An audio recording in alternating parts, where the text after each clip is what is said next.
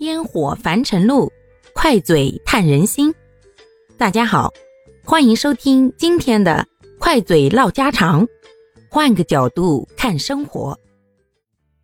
今儿啊，跟大家分享一个我身边发生的事儿，以及这件事给我带来的思考。这今天下午啊，我去邻居阿姨家玩儿，她呀就赶紧拿出了她跟她老伴儿的两个体检报告给我。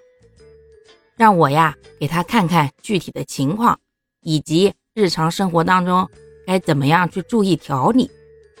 嗯，为什么要问我呢？因为我的工作之一啊，就是关于理疗方面的，所以呢，多少也跟这个沾点边。所以他们呀就想问问我的意见。然后报告上那长长的一串数据，他们反正看不懂。医生呢就跟他说，他的。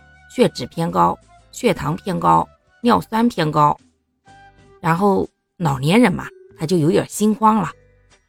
他跟我说呀：“我这也没啥难受的呀，吃得下，睡得好，怎么就这么多问题了？”然后呢，还把她老公的也拿给我看了一下。我一看呀，基本也都是类似的指标偏高的问题。他们这份体检报告呀。是社区关爱老年人的行动，每一年都会给他们免费体检两次。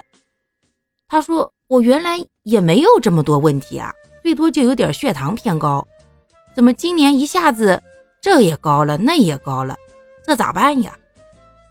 然后我就跟他讲：“我说你吃得下、睡得着，那就没大毛病，不用过于焦虑。其实这个体检呀，它是有一个正常的范围的。”比方说一到一百是正常，他就说你是正常的。你要是超过了一百零一了，一百一了，他就说你不正常，偏高了。但是呢，人是一个活动的整体啊。你今儿去体检，那你昨天前天吃的太油腻，可能身体还没有代谢完，也会导致体检结果不太正常。所以啊，人家的体检报告。只针对你当时体检时的身体状态而已，没有必要太过紧张。因为如果你下一次再去检查的时候啊，说不定啊它又没问题了。这是一个动态的检查结果，它不是说查出来你有什么偏高了，你就会一直偏高的。只是提醒一下咱们呀，适当的注意一点这方面的问题。而且呢，它的指标并没有偏高很多。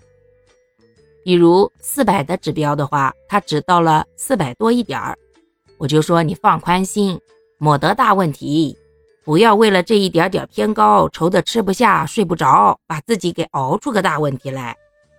你要这样想，如果你没有去体检，你是不是正常过日子，正常的吃喝睡，没啥大毛病嘛？那你就不要太放在心上了。好啦。感谢各位的收听，我们今天就分享到这里啦。